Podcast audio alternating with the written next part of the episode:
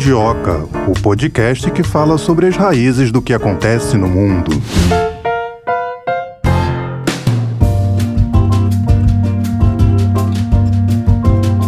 Ô Melina, vou começar o episódio de hoje só te falando um negócio, hein? Vou ler aqui para você. As larvas do besouro cascudinho e os grilos domésticos tornaram-se o terceiro e quarto insetos com aval para serem vendidos como alimento em países da União Europeia. Durma com essa. É, que bom que eles estão querendo consumir inseto lá que na bom, União eu não moro na União Bom pra eles, eu moro aqui no Brasil, no Rio de Janeiro, você também, então não sei se esse é um assunto nosso, mas como o Mundioca mas trata... já pensou se a moda pega e vem aqui pro Brasil?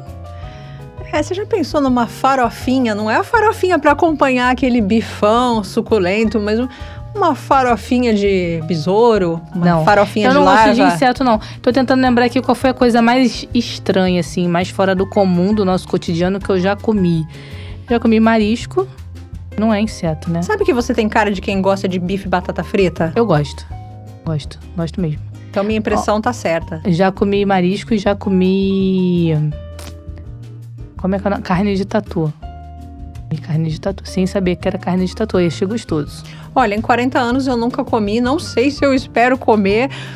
A gente vai ouvir nossos especialistas para saber é, se eles têm argumentos suficientes, argumentos pesados para me convencer. Mas sabe uma, um inseto que a gente com certeza já comeu? Uma formiguinha.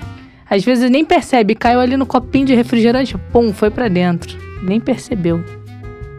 É, que se a Talvez. Não, se não percebe, tudo bem. Se mas não se vi, eu, não fiz. Você sabe que outro dia mostraram aqui para mim na redação a ampliação da foto de uma formiga. Eu fiquei desesperada. Olha, tá, eu fiquei desesperada com a foto da formiga. Uns dentes, um olho assim saltado. Me deu até pesadelo aquilo. Bom, eu já disse aqui e repito, não sou muito fã dos insetos, não. Mas também não sou daquelas que, ah, não gosto e vou sair matando. Não, eu só não quero muito perto de mim, que dirá no, no, na minha mesa de jantar, que dirá no meu lanche da tarde, no café da manhã. Eu também, eu quero a felicidade dos insetos, bem longe do meu prato. Mas enfim, vamos falar sobre esse assunto, essa moda na União Europeia pode chegar ao Brasil? Podemos, poderemos ter uma mudança no nosso cardápio? Ai meu Deus, a partir de quando? É saudável? Qual o valor nutricional desses insetos? Antes de você chamar, deixa eu perguntar: que que vão ser, que, o que será dos restaurantes mineiros, das churrascarias, se essa moda pega? O pessoal vai ter que adaptar o cardápio. São tantas perguntas, então vamos trazer logo o primeiro entrevistado do episódio de hoje. Luiz Fernando Esquetino, professor do Departamento de Oceanografia e Ecologia da Universidade Federal do Espírito Santo. Seja bem-vindo aqui ao Mundioca, professor, tudo bem? Tudo bem. Minha primeira pergunta para o senhor é a seguinte: do ponto de vista climático, o que o senhor pode comentar com a gente sobre essa escolha da União Europeia? Eles é, argumentam que essa escolha é atribuída à questão climática. Esse argumento é válido? Olha, nós estamos vivendo um momento muito importante na história da humanidade diante das necessidades crescentes com a população em dimensões nunca imaginadas, né?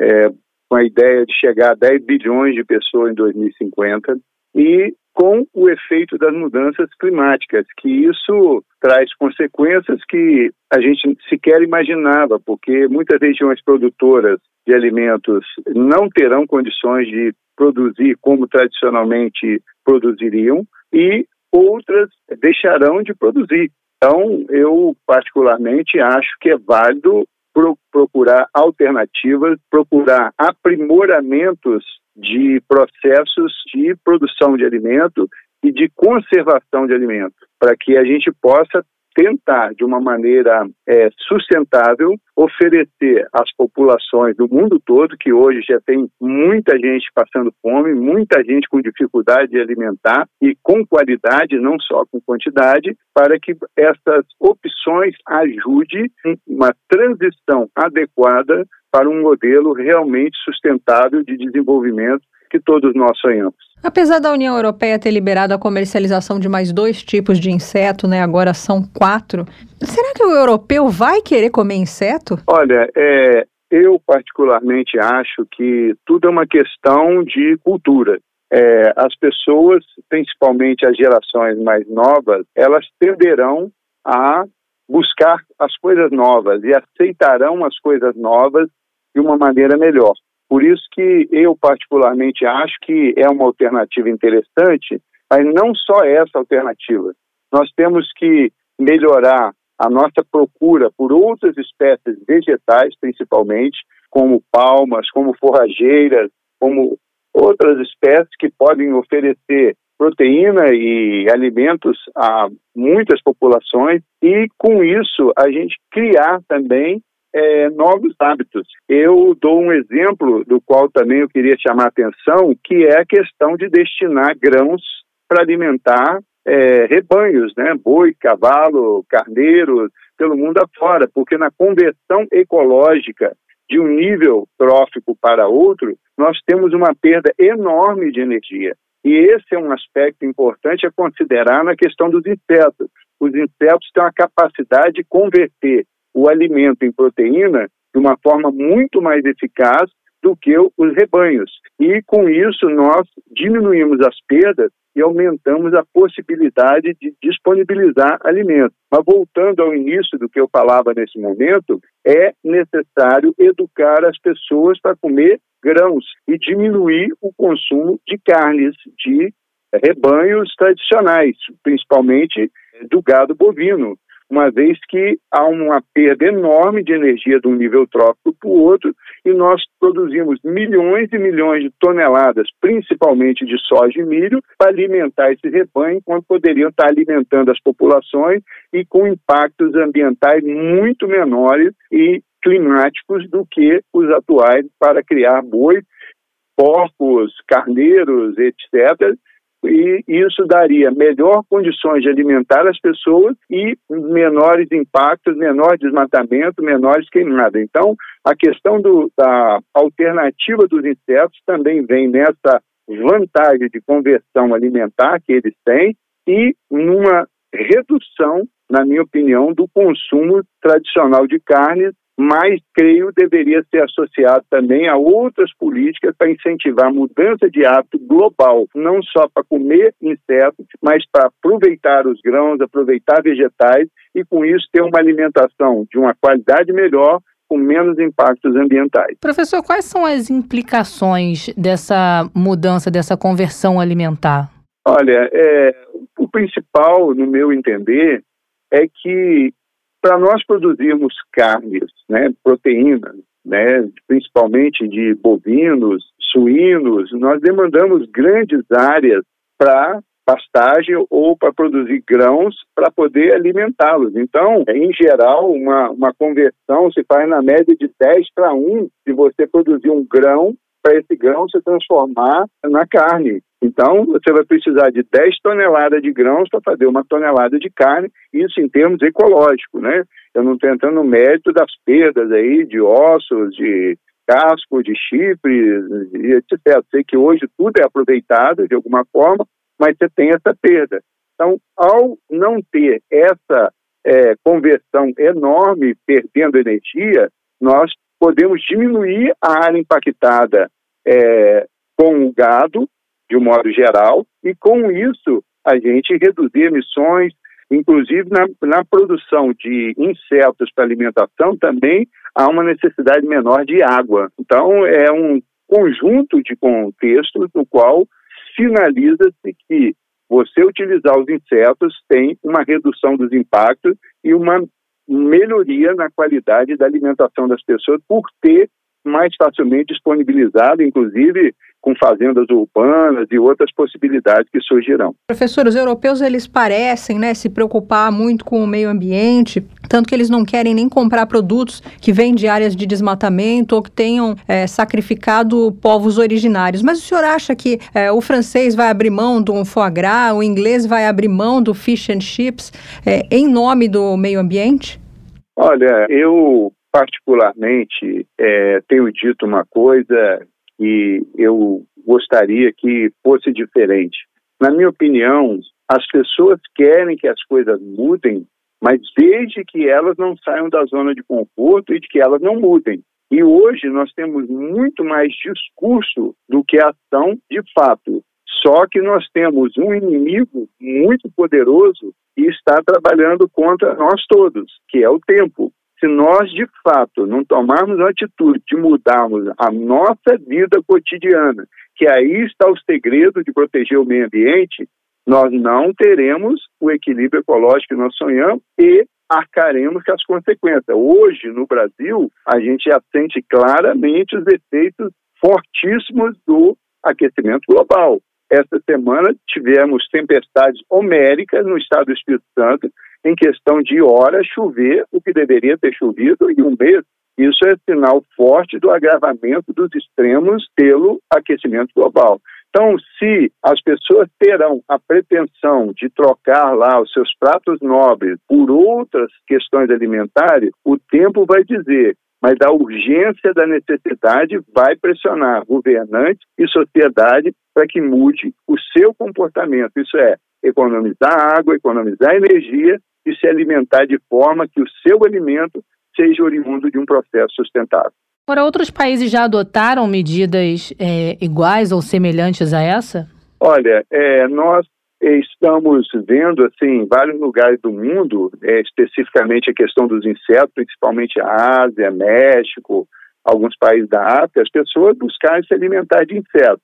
Mas a minha é, colocação é que há um movimento de busca de um caminho para que aquilo que se consome seja de qualidade, com menos agrotóxico, seja com menor consumo de água, menor gasto de energia e que tenha sempre presente que a proteção ambiental faz parte daquilo que se vive no dia a dia. Professor, já fizemos aqui no Mundioca um episódio sobre o país de Gales, que adotou grilo na merenda das crianças. O senhor acha que isso poderia acontecer aqui no Brasil? Haveria alguma resistência? Eu penso que é um, é um caminho que se vai, de uma forma ou de outra, buscar, e já se foram testados várias questões, por exemplo, não sei se vocês se recordam, é, num passado aí nem, nem tão distante, que criaram a tal das vacas mecânicas, que pensavam em produzir o leite de soja nas escolas, que acabou não dando certo. Houve uma tentativa, em algumas regiões do país, de usar pó de piranha para fazer sopa em escolas, então, eu penso que são tentativas válidas, mas que precisam ser feitas com muita responsabilidade, porque, do mesmo modo que as vacas mecânicas não deram em nada, e hoje, infelizmente, eu não consigo entender por quê, porque eu amo comer soja in natura, eu amo comer carne de soja, eu acho que é, é delicioso. Tem uma série de pessoas que nunca comeu e que diz que o gosto é horrível porque houve um, um processo errado de fazer com que as pessoas experimentassem aquele alimento e com isso criou-se uma panaceia de que o alimento não é bom, de que ele tem cheiro, de que tem isso.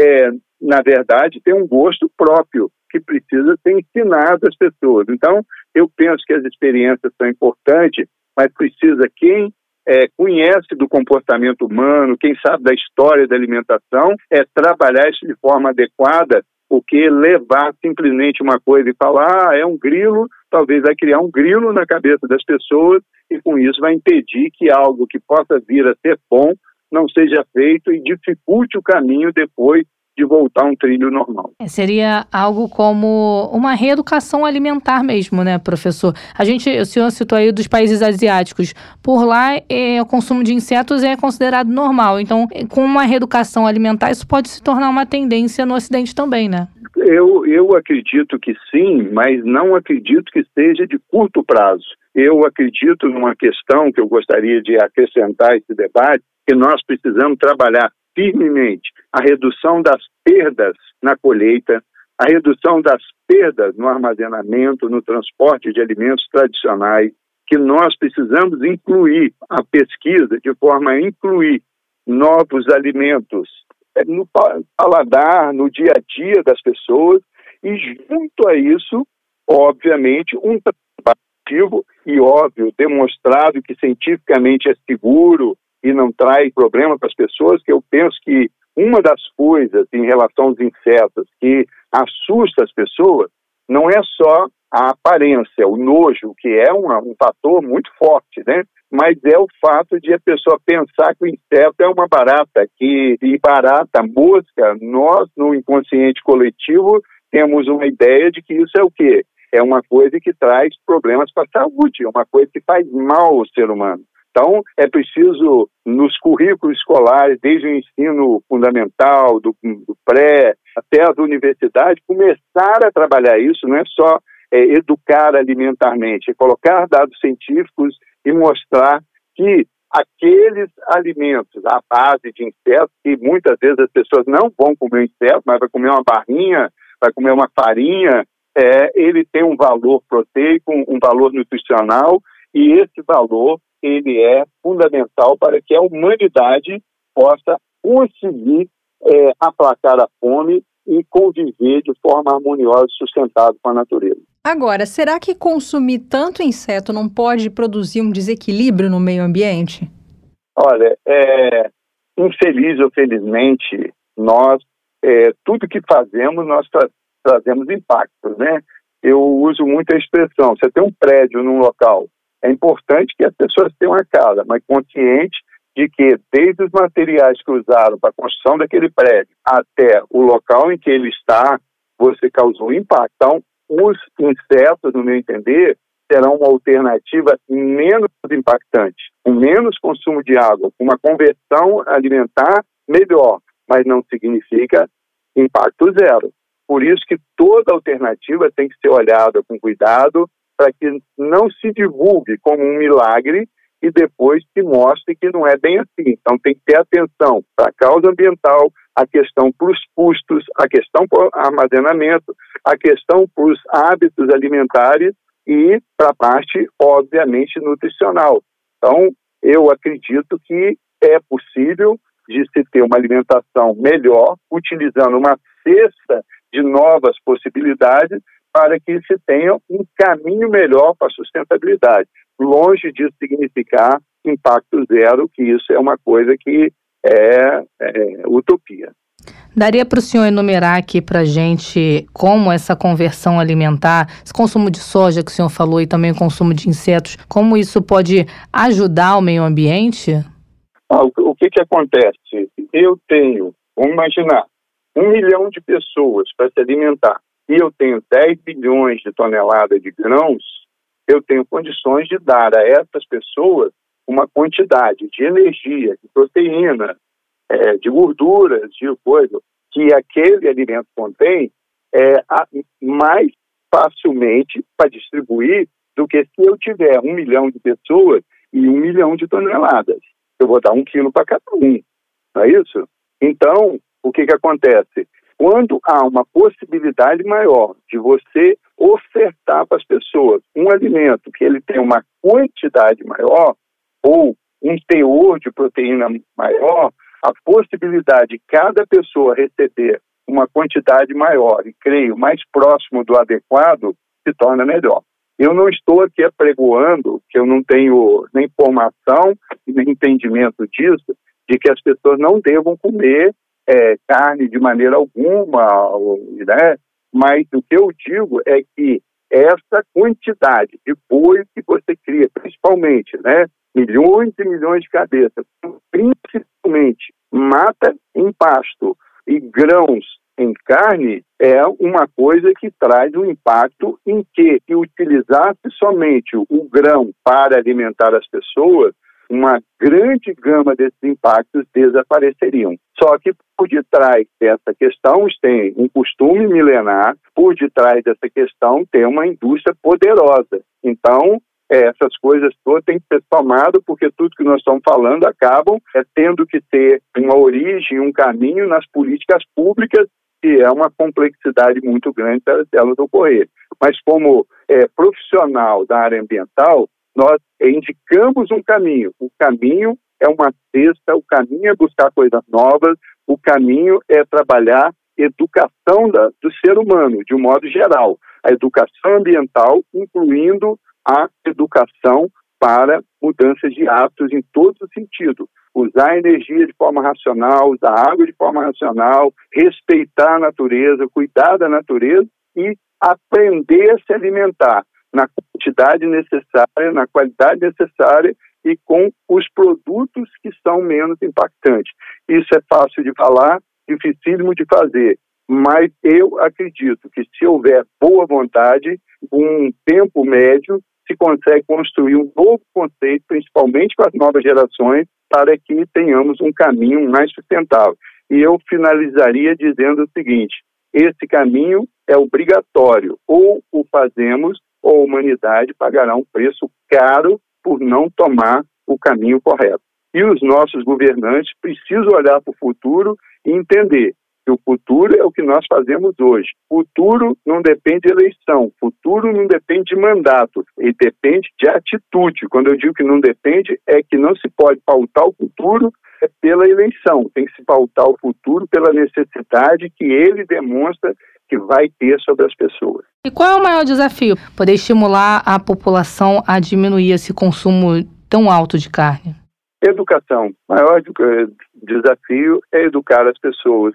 Que a educação é que vai fazer as pessoas se conscientizarem de que elas terão que mudar, de que elas, em dado momento, é, precisarão pressionar os governantes para que eles tomem as atitudes devidas e estabeleça políticas, mesmo que contrarie interesses poderosos. Então, é o único caminho. Educar é sustentabilidade, não tem outro caminho.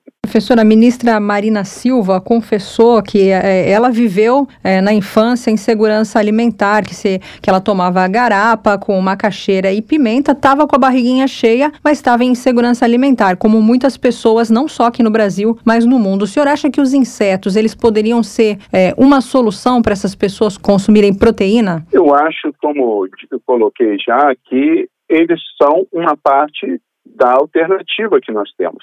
É, colocar sobre eles toda a responsabilidade nesse momento de que eles podem resolver isso, eu acho exagerado, porque a responsabilidade de atender essas demandas, elas são das políticas públicas que hoje, na minha opinião, haveria condições neste momento ainda de atender grande parte das pessoas do mundo todo com as áreas que, que existem agricultáveis e com as condições ambientais que ainda existem.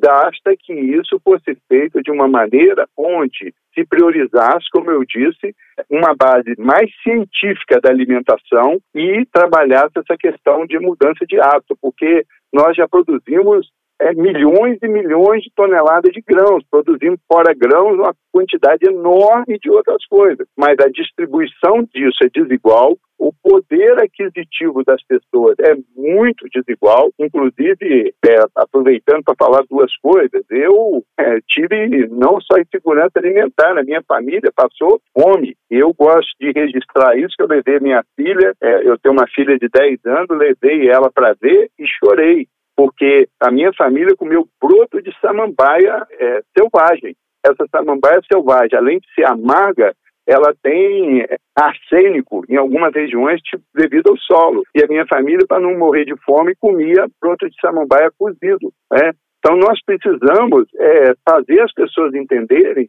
que ser fraterno, que tentar distribuir a riqueza, isso faz parte de um processo no qual as pessoas têm o direito de ter uma alimentação mínima. Por outro lado, também, é, as pessoas têm que fazer por onde de buscar isso, porque não adianta só você dar um alimento pronto, as pessoas têm que aprender a não deixar estragar, igual às vezes a gente vai a algum lugar e tem um monte de banana estragando, igual assim, essa semana eu vi no supermercado um preço nas nuvens e você vê uma quantidade de, de frutas, verduras ali que vão ser jogadas no lixo.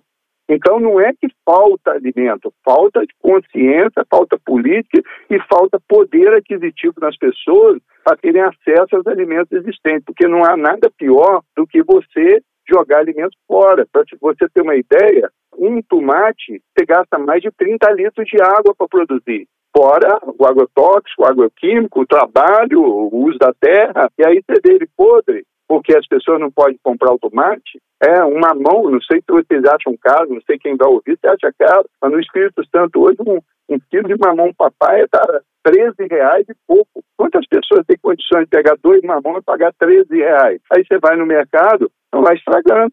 Então tem algo que tem que mudar nessa área. É, tem que haver uma forma de ter política, de ter incentivo, de ter, sei lá, um mecanismo de que esses alimentos não estraguem. Se não está vendendo a esse preço, que não for, tem que ter uma preparação para encaminhar para serviços sociais, para ter um pagamento médio, sei lá, porque não adianta a gente pensar em buscar os insetos se hoje nós estamos deixando estragar alimentos. Professor, eu não tinha essa informação de que a sua família tinha passado por esse problema é, da fome. Eu ia fazer a seguinte brincadeira, né? Que ainda vale, se o senhor comeria insetos numa boa. Olha, eu vou falar para você, eu comi uma vez insetos, assim, é, o inseto adicional. Quando eu fazia, até foi bom você me lembrar, né? Quando eu fazia doutorado, eu fiz doutorado em Viçosa, na Universidade Federal de Viçosa, né? E lá tinha um hábito de quando, pelo menos no meu departamento, de quando as crianças, desculpe, os alunos lá estavam terminando mestrado, doutorado, se faziam comes e bebes ali, só que estudante não tinha muito dinheiro, né? E aí é, começou a fazer um dia lá, alguém fez e de vez em quando fazia. Não era óbvio que não era sempre, nem sempre tinha. Mas pegava a bundinha da Tanajura e fazia farofa né? E as pessoas comiam, só que não falava para a maioria que era bundinha de carne né? Aí as pessoas falavam, ó, oh, maravilhoso, crocante, aí depois falava que era bundinha de carne que é muito proteico e tal. Então, é, eu tive essa experiência de experimentar é, e acho que não é fácil, porque é, nós temos um costume, não adianta falar que não, mas eu acho que é possível é, se trabalhar isso. Até você falou é, dessa maneira, criar no, no, nas caloradas, criar no, nos, nas brincadeiras, é, criar modos das pessoas é, testarem. Uma vez que testou, gostou, as pessoas não comem esses frutos do mar cru aí, tem a lambreta, tem outros, não, não comem por que, que não pode comer outra coisa? É, isso? é, tem que romper o preconceito, né, professor? Tendo essa consciência, como o senhor falou, o maior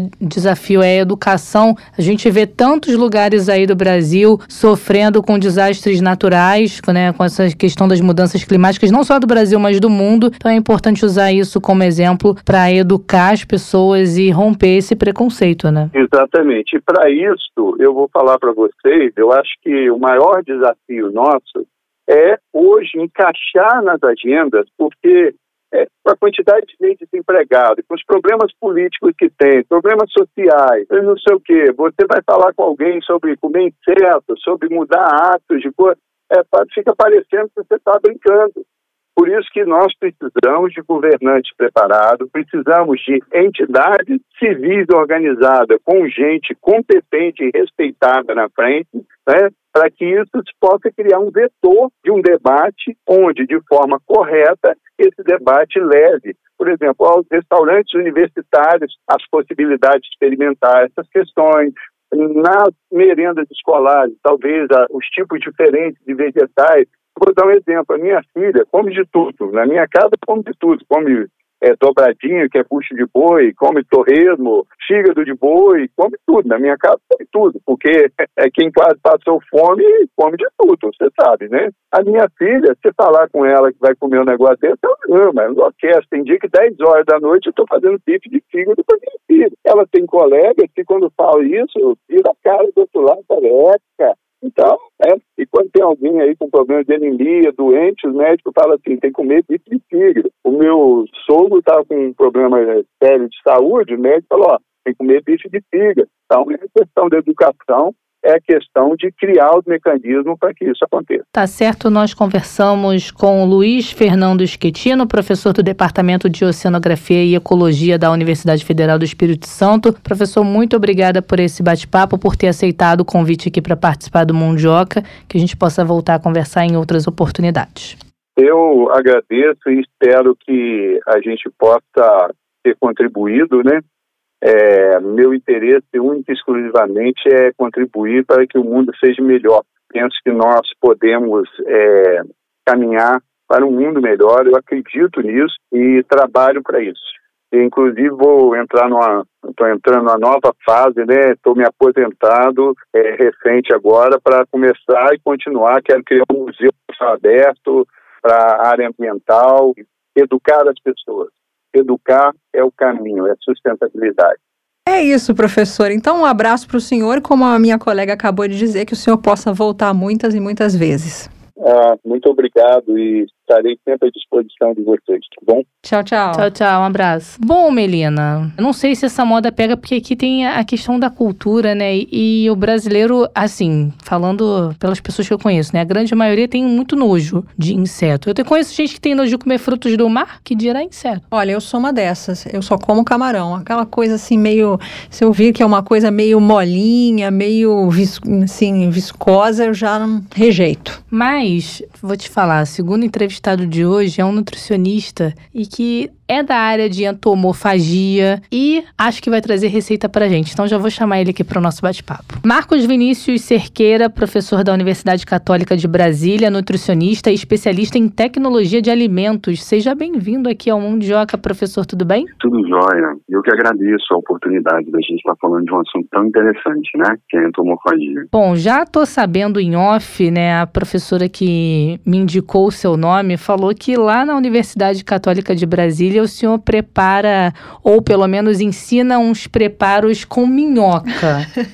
já já eu quero entender mais sobre isso, sobre a farofa de minhoca. Antes, é, vamos falar sobre o nosso tema central aqui do episódio de hoje, que é a questão de substituir a carne pelo inseto. Do ponto de vista nutricional, isso é possível? A gente tem que lembrar que os insetos, né, são de um, de um filo, né, de uma parte dos seres vivos, onde você tem um ciclo muito rápido, e aí você consegue, então, ter uma produção muito maior do que nós temos hoje, né, em termos de animais.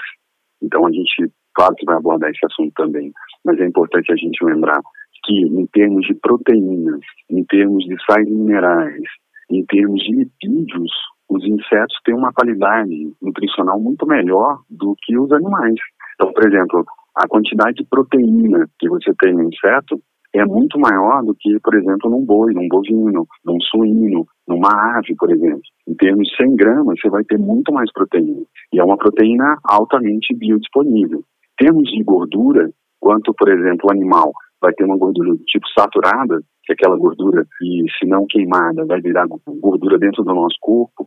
Ah, no caso dos insetos, a maioria vai ter ali polimonoinsaturado, que são óleos de excelente qualidade. Sem falar também a quantidade de sais minerais que você tem. O inseto possui ali uma estrutura onde grande parte dela é formada por sais minerais, cobre, zinco, selênio. Então, se a gente for colocar nutricionalmente falando, 100 gramas de insetos, né, de alguns tipos de insetos, são mais nutritivos e muito mais, tem um valor nutricional muito melhor do que, por exemplo, 100 gramas de carne bovina, por exemplo, ou suína, ou até de avícola mesmo, da própria ave. Tá, nutricionalmente então é argumento, mas o senhor acha que assim o brasileiro está preparado para fazer essa troca? é porque a gente acaba pensando no consumo de insetos de uma forma bem pitoresca, né? No, no espírito, é, assado, frito. Eu acho que a gente não está preparado, talvez até dificilmente a gente vai conseguir usá-los né, dessa forma. Mas hoje a gente já consegue fazer a farinha desses insetos.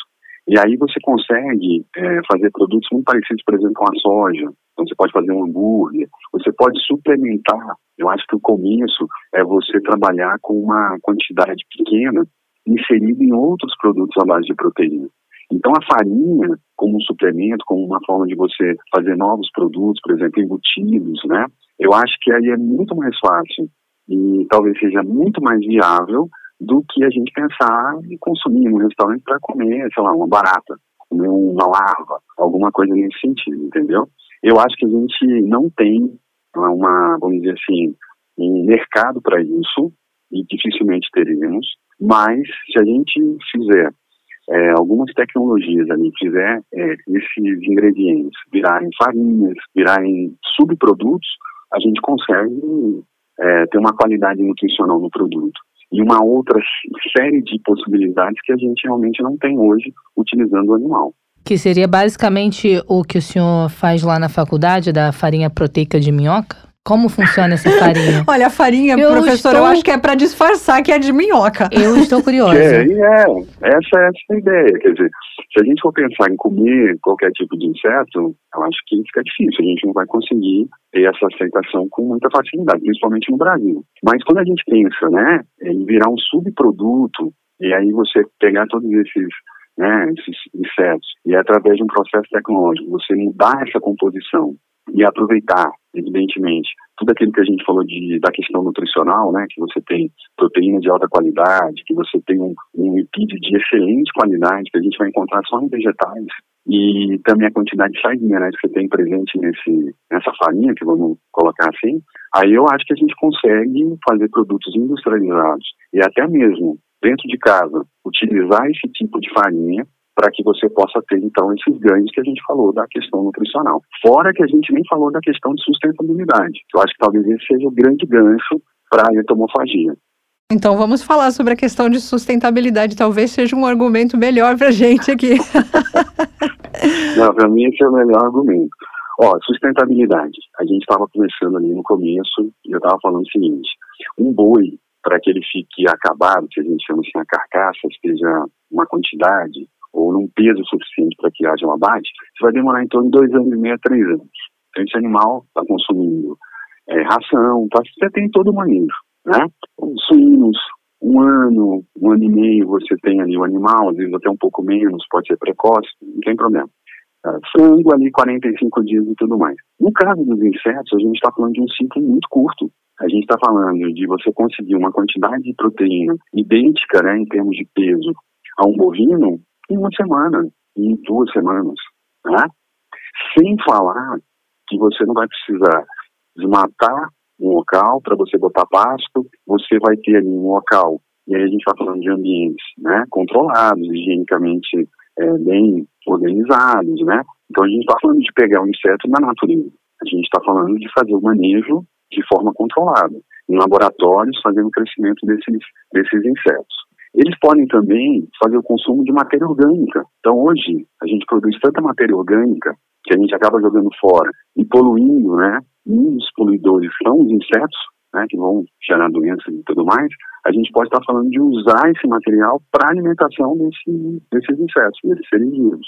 Fora também a quantidade de água, de recursos que a gente usa para poder fazer o manejo de aves, bovinos, suínos, é muito, infinitamente menor a gente vai utilizar para fazer o manejo desses seres vivos, desses insetos. Então, eu acho que o gancho é esse. É mais saboroso? Aí é muito subjetivo. Mas acho que existe um preconceito muito grande e a gente não vai conseguir, é, de alguma forma, ir por esse lado e achar que, que você vai ter uma aceitabilidade grande. Mas quando a gente fala de sustentabilidade, quando a gente fala de diminuição de recursos naturais e quando a gente fala de uma produção mais fácil, aí a gente está falando de insetos, a gente está falando de entomofagia. Tirando a questão da farinha proteica, o senhor já comeu inseto? Ah, Todo mundo já comeu. Todo mundo já comeu. Eu já comi, assim, conscientemente em goiaba, frutas, né? Você dá aquela mordidinha, pega no pé, e aí às vezes tem um bicho da goiaba ali. Esse animal, esse inseto, né, na verdade, ele está ali dentro da goiaba, está consumindo goiaba, ele tem gosto de quê? De goiaba. Então, praticamente, a gente não consegue distinguir. Outra coisa também, a gente sabe, e por legislação a gente é, tem legislação específica para isso, que alguns produtos, como por exemplo chás, café, você tem uma quantidade mínima aceitável de insetos, pelos e contaminantes. Então, provavelmente, você já tomando um chá, você já deve ter tido o desprazer, né, vamos dizer assim, de consumir ali algum tipo de inseto, mas ele já está todo ali desidratado, então não tem como passar nenhum tipo de doença. Outra coisa também interessante é como a gente é muito diferente do inseto, doenças que são doenças dos insetos dificilmente vão, de alguma forma, atacar o ser humano. Então, vírus, é, uma série de bactérias, bactérias até que não, mas vírus e outros tipos de, de problemas que você pode ter ligados a insetos, dificilmente nós teremos algum tipo de contaminação no sentido do ser humano, porque a diferença é muito grande biológica, né? Mas existem aqui dentro do Brasil, você tem vários é, pratos tradicionais que usam inseto, né? Por exemplo, a, a formiga saúva, no interior do Brasil, principalmente em Minas, é, alguns lugares também no Nordeste, você vai ter o consumo ali da formiga é, frita com farofa, né? Então a gente consome. Quando o senhor falou assim do lipídio... Já consumimos e não sabemos. É melhor não pensar a respeito disso, não. quando o senhor falou dos lipídios, eu logo pensei assim, quando a gente está cozinhando, fritando um bife, que sai aquela gordura que suja tudo, com o inseto não teria esse problema, né? Não, até tem, até tem. Mas o, a gordura que a gente está falando, né, o caso do, do lipídio que a gente está falando, é totalmente diferente. No caso da limpeza e tudo mais, vai ser muito parecido. Mas quando a gente fala do consumo e a saúde humana, a gente está falando de produtos totalmente diferentes. A gente está falando, por exemplo, de um lipídio que está presente, a gente vai encontrar muitos lipídios que estão presentes no azeite, por exemplo. Então, você consumindo inseto, você consumiria uma quantidade de lipídios muito parecida com o mesmo perfil lipídico dos azeites, por exemplo. De um óleo de, de milho, de girassol. Então a gente está falando ali de, de lipídios que são de grande valor nutricional. E aí quando a gente fala de bovinos, suínos, de avícolas, a gente está falando de gordura saturada, que é aquela gordura que entope artérias, né? Que quando a gente não consome, não, não gasta, né? Essa, esses lipídios de forma adequada, elas vão ser, de alguma forma, reservadas dentro do nosso organismo e vão virar gordura. Então, assim, é claro que, é, e esse é o nosso grande, essa conversa, né? Se você for pelo lado do inseto é, que vai ser, é, de alguma forma, obtido na natureza, ou você consumindo de forma in natura ou ah, na sua, vamos dizer assim, apresentação na sua forma natural, eu acho que a gente vai ter muita dificuldade e dificilmente a gente vai conseguir ter isso né, dentro da alimentação ocidental. Eu não digo nem brasileiro, eu digo na culinária ocidental. Mas, se você tiver locais onde você possa cultivar, né, fazer o um manejo desses seres vivos, e aí depois você faz todo um tratamento tecnológico, e você apresenta para a população, para o consumidor, um produto como uma farinha, como um tablete, alguma coisa nesse sentido, onde você vai ter um enriquecimento da alimentação daquele indivíduo, ou você vai ter a base da alimentação daqueles indivíduos, aí eu acho que a aceitabilidade é muito maior. Mas existem, existem várias receitas, né? principalmente como a gente está falando da formiga saúde. Eu nunca consumi, mas é, é tradicional, faz parte da culinária tradicional brasileira. E o que poderia ser feito aqui no Brasil para promover esse consumo de insetos? Olha, vários países do mundo já têm né, legislação específica aprovando o consumo desses produtos, né, desses vivos, desses insetos. O Brasil tem também, mas está muito limitado. Né? Hoje nós temos, é, se não me engano, só uma espécie ou duas espécies que são liberadas para consumo humano. Então, primeiro a gente tem que conscientizar, primeiro, os legisladores, né, vão de alguma forma permitir que a gente possa utilizar é, esses indivíduos em maior escala. Depois, a gente tem que conscientizar a indústria, ou não precisa ser a grande indústria, mas pode ser também por manufatura mesmo, a agroindústria, para que você possa fazer ali algum produto que disfarce um pouco né, essa composição né, do, é, do inseto. E aí depois, aí sim, você tendo né, esse, esse suplemento, você tendo esse produto, você consegue colocar junto de praticamente todos os tipos de preparações alimentícias, né? Você consegue, por exemplo, fortificar o proteína, tudo isso que a gente falou, sais minerais, lipídios de alta qualidade, produtos de panificação, pães, biscoitos e tudo mais. Você consegue fazer isso também com embutidos, né, com produção produzida na indústria, à base de proteína. Você consegue ou fazer uma complementação ou suplementar, ou até mesmo fazer basicamente a, como a proteína principal daquele produto. Então, assim, é isso que a gente estava falando. Quer dizer, eu não vejo você ter um restaurante só para insetos e dar certo aqui na nossa, aqui no Brasil. Eu diria até na, no Ocidente, né? Mas eu vejo um potencial muito grande como um subproduto ou até mesmo como um ingrediente dentro da indústria ou que a gente possa utilizar para aumentar a quantidade de proteínas, como a gente faz hoje com whey protein, como a gente faz hoje com vários tipos de produtos para suplementação. Por que, que a União Europeia tem quatro espécies de insetos que podem ser comercializados e a gente não? Por tudo isso que a gente falou, por essa possibilidade de você utilizar o inseto para suplementar e melhorar a qualidade e o perfil nutricional de produtos, e também, e basicamente, digo isso para você com toda certeza, basicamente sustentabilidade. A Europa não consegue mais produzir carne bovina por espaço, falta de espaço. A Europa já não consegue mais produzir produtos de origem animal pela quantidade de recursos naturais, principalmente a água, que o manejo desses animais necessita. Então, o inseto é uma possibilidade de você abastecer essa população com proteínas, sais minerais, lipídios de excelente qualidade, por um preço que hoje está muito alto, porque você não tem, é, vamos dizer assim, um consumo, né? você não tem um, uma quantidade grande de de possibilidade de venda, né, de pessoas que possam consumir, de aceitabilidade desse produto, mas se você fizer como a gente faz hoje, né, você tem lá produtos transgênicos, e aí você avisa que aquele produto está dentro é, daquele ingrediente, daquele, daquela, daquele produto alimentício.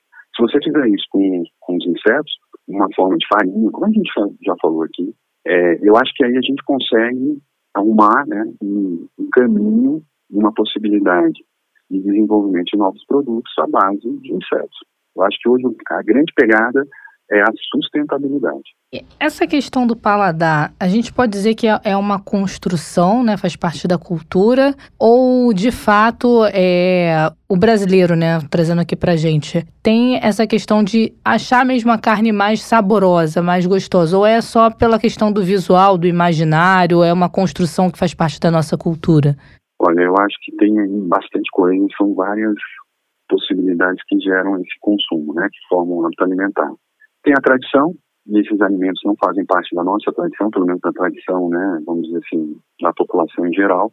Tem também a questão do, vamos dizer assim, do, do costume, né, da gente estar tá acostumado com aquele sabor, da gente de alguma forma estar tá acostumado com aquele cheiro, com aquele aroma, né, com todas as características de consistência e tudo mais de um produto. E tem também a questão uh, de, do preconceito, né? Então, o inseto ele é visto como um produto, um ser vivo que é desfavorável, né? Visto uma, uma praga, é visto então como um, algo indesejável. Então, acho que o somatório e a desconstrução de, de vários desses fatores podem gerar, sim, a possibilidade do consumo em larga escala. Mas eu continuo dizendo e acho que desconstruir o consumo do produto in natura, na sua forma natural, eu acho que é muito mais difícil do que a gente desconstruir esse consumo, levando em consideração a parte da nutricional e com essa pegada, né, e com essa base, esse apoio da sustentabilidade. Acho que são dois argumentos muito interessantes para a gente poder falar sobre entomofagia. O consumo de insetos pode também ajudar, né, quem está em segurança alimentar. Aliás, a, a, ministra Marina Silva, ela falou sobre isso, que a família dela esteve, que ela consumia macaxeira com pimenta, garapa, mas não tinha proteína, ou seja, estava em segurança alimentar. Exatamente. Ó, é, a gente pode pensar, fazer um, um, um paralelo, forçar um paralelo no seguinte sentido Há 20 anos atrás, você falar do consumo de cascas, né, de vegetais, frutas e de sementes, era também algo que a gente tinha um certo preconceito. Né? Consumir cascas e sementes era coisa para os animais, né? não para o ser humano. Hoje, a gente já sabe que o consumo de cascas, de frutas ou de legumes, que isso gera um, um benefício para a nossa saúde. Né? Então, que a, isso não é mais um, um, resíduo, isso virou um subproduto que a gente pode fazer na casa da gente. Então, você tem várias receitas de casca de melancia, que é uma delícia, casca de, enfim, tantos produtos, né? até de banana, né, que faz, é, e sementes também, que, são, que a gente usa muito hoje em dia, que tem é essa característica do valor nutricional. Você tem uma alta quantidade de fibra e você tem uma alta quantidade de sais minerais, muito maior do que a polpa do produto. E isso foi conquistando né, o nosso paladar e foi conquistando também a nossa aceitação durante esses enfim, 20 anos, 15 anos que a gente, enquanto nutricionista, trabalha muito nessa ideia do consumo de cascas, né? A gente chama de aproveitamento integral dos alimentos. Dá para fazer uma associação, um paralelo com a questão dos insetos. Eu acho que pouco tempo você não vai ter grandes, grande evolução, mas eu acho que se a gente consumir esse produto de uma forma aonde ele vai ser um, um ingrediente de outros produtos.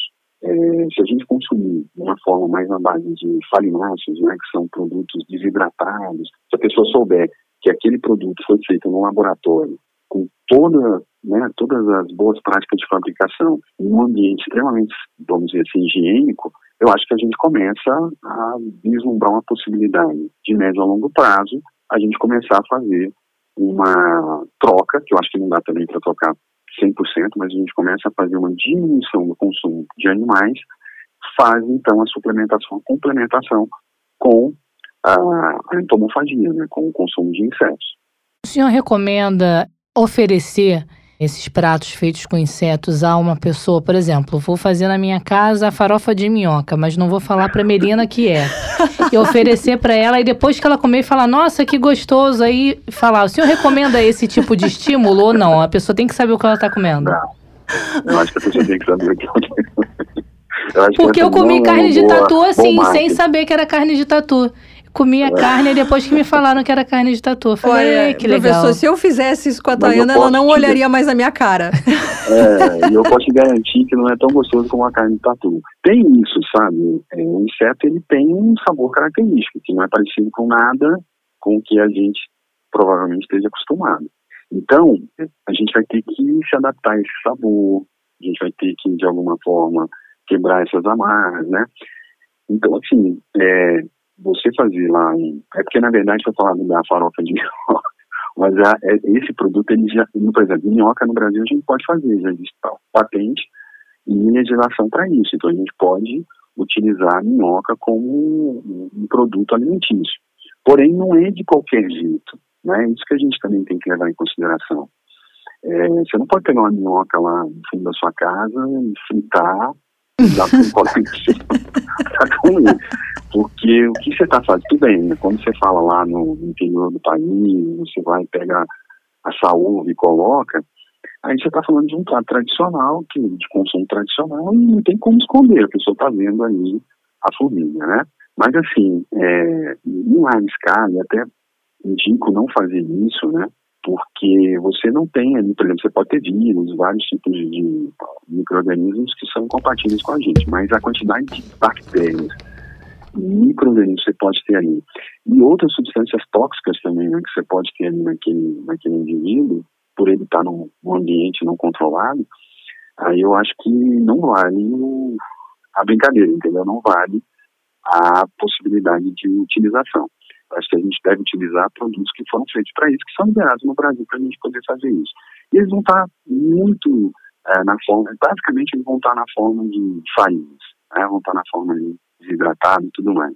Mas assim, eu acho que eu, mas o gosto é diferente, né? a pessoa vai sentir um gosto diferente ali provar que ela tem uma aceitação menor. Professor, eu reparei que a Tayana está muito interessada. Será que o senhor podia dar essa receita da farinha? Ah, eu fiz propaganda. Farinha de, ah, de minhoca, mandioca. Olha o ato falho. Não, vou dar, posso dar da farinha de, de formiga? Pode, pode, a gente é vai, a gente quer. é muito simples. Pega essa uva, bota na frigideira, e aí joga farinha. E aí você bota o tempero que você quiser, o sal, tá pronto. O próprio óleo do inseto faz com que você tenha um cozimento aí, né, a, a fritura do próprio inseto, né? Isso é uma receita. Vai fritar esse produto todo, depois você joga farinha, salga, tempera, pronto. Você tem ali o produto. Mas eu não aconselho. Você está pegando um produto da natureza, né? Se a pessoa, se todo mundo fizer isso, acaba com a saúde. É, aí gera um outro desequilíbrio, né? né? E ela é extremamente importante na natureza, porque ela vai fazer toda essa parte né, de renovação de matéria orgânica. Então a gente tem que ter esse cuidadinho, entendeu? Não acho, por exemplo, a gente não produz um boi em casa para matar e consumir. A gente já há bastante tempo já não produz mais galinha no fundo do quintal, nem porquinho para matar e consumir. A gente também deve pensar dessa forma com os insetos. Você tem insetos que são mais viáveis, porque o ciclo de vida dele é muito mais curto, o consumo né, de matéria orgânica dele pode ser maior ou menor, então vai depender muito do tipo de produto que a gente está falando. Mas ir lá na natureza e pegar qualquer outro tipo de animal, de, de animal não, de inseto, que são diferentes, né, de artrópode, artrópode não, inseto, a gente está falando aí de um, de um consumo que não é recomendado, nem pela legislação. Tem que ser realmente produtos produzidos sobre monitoramento controle para que a gente não tenha problema nenhum. Porque o que, que acontece? Pode ser que para mim, para você, não tenha problema nenhum. Mas como eu falei, né? Pode ser algum aminoácido, alguma coisa presente que pode, de alguma forma, gerar uma alergia numa pessoa, em outra pessoa. A gente tem que ter cuidadinho justamente para não ter nenhum tipo de problema. Dicas anotadas, então. Nós conversamos com Marcos Vinícius Cerqueira, professor da Universidade Católica de Brasília, nutricionista e especialista em tecnologia de alimentos. Muito obrigada, professor, por essas dicas, por esse bate-papo, que a gente volte a conversar numa próxima oportunidade. E trocar receitas. Valeu. Vamos, vamos trocar receita. tchau, obrigado, tchau. eu que agradeço. Um abraço. Tchau, obrigado. Um abraço. Anotou a receita, né, Melina? Olha, eu anotei, mas eu te confesso que eu não sei se eu tô assim tão convencida. Pode ser que seja nutricionalmente legal, ok, que a... Sabe o que minha avó falava? Formiga faz bem pros olhos. porque ela nunca viu uma formiga de óculos, né? Não sei, ela nunca completou a frase, não, mas ela falava isso. Eu já ouvi isso aí da cenoura. É, Também. Você já viu um, um coelho de óculos? Não. Então, Mas eu gosto de cenoura, eu como bastante Talvez cenoura e uso óculos. Não fez bem pra minha visão. É, será que é por isso que você tá meio laranjinha, meio bronzeada? Pode ser, né? É, não É, sei. o pé tá caroteno. É, tem, tem- O meu filho, quando era bebezinho, eh, na consulta com a pediatra, teve uma vez que ela falou: o pé dele tá amarelinho. Eu, é, tá comendo muita cenoura, muita abóbora. Come, Sinal todo, de saúde. né? come todo dia. Aí ela falou que era pra reduzir por conta da coloração, senão poderia ficar com essa coloração na pele. Pra sempre? É, rapaz. Ixi, eu, hein? Quase um mundo bizarro. Vambora então pra ele. Mundo Bizarro. Lembra do Saddam Hussein, Melina? Ah, eu lembro. Eu fiquei muito impactada com o que aconteceu com Saddam Hussein no Iraque. Colocaram a bandeira dos Estados Unidos na estátua dele, né? Teve aquela questão dos Estados Unidos estarem procurando as armas de destruição em massa que não encontraram até agora. Mas conta aí, o que, que É, aconteceu? lembrando aí, ele foi condenado à morte em 2006 sob acusações de assassinato, tortura, entre diversos outros crimes. É, o Saddam Hussein que esteve no poder como ditador do Iraque por 23 anos. Ele estava à frente do país desde 1979, quando acabou deposto em 2003 durante a invasão da coalizão internacional, da qual faziam parte o Reino Unido e os Estados Unidos. Anos mais tarde, em 2015, a corda com a qual o político foi enforcado foi vista na casa do ex-conselheiro da Segurança Nacional do Iraque, o Moafak al-Rubai, quem foi o responsável por conduzir Hussein até o local da execução. Segundo informações do tabloide britânico Daily Mail, a corda que estava enrolada no pescoço de um busto de ditador logo virou objeto de disputa, recebendo ofertas na internet. É o que o pessoal quer comprar, né? Isso que eu ia falar, que raio você vai fazer com a corda que você nem sabe se é a corda, porque na época do muro de Berlim tinha gente vendendo, claro que não era, né? Pedaço do muro de Berlim. Gente, olha, cada coisa a que a não gente vê sabe na se internet. a corda foi a que matou ele também, e se foi, e daí? Bom, na época, um site local reportou que as imagens do artefato chamaram a atenção de muitas pessoas, incluindo de dois empresários do Kuwait, uma rica família israelense, além de uma organização religiosa iraniana que lançaram as ofertas pela corda.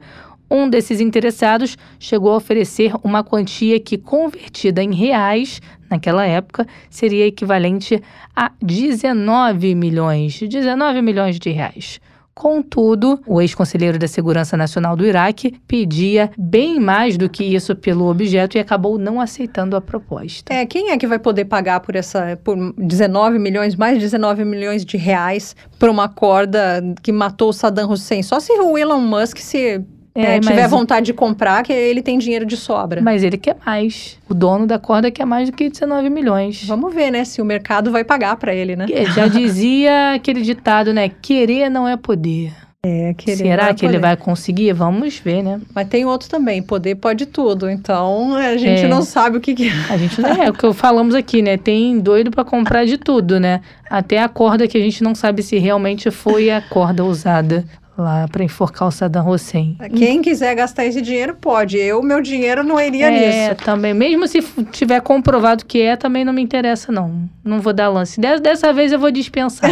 Fica pra próxima. Por quem sabe no próximo Mundo Bizarro.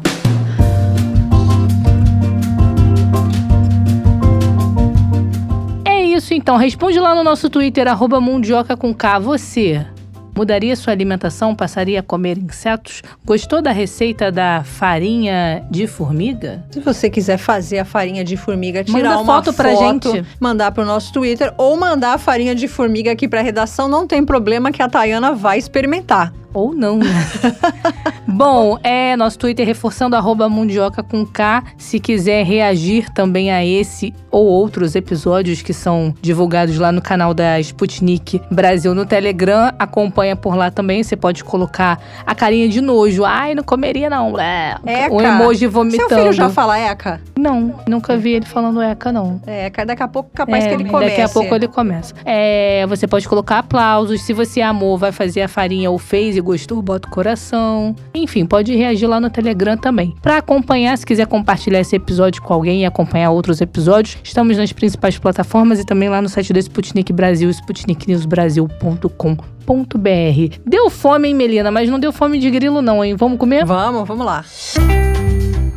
Mundioca, o podcast que fala sobre as raízes do que acontece no mundo.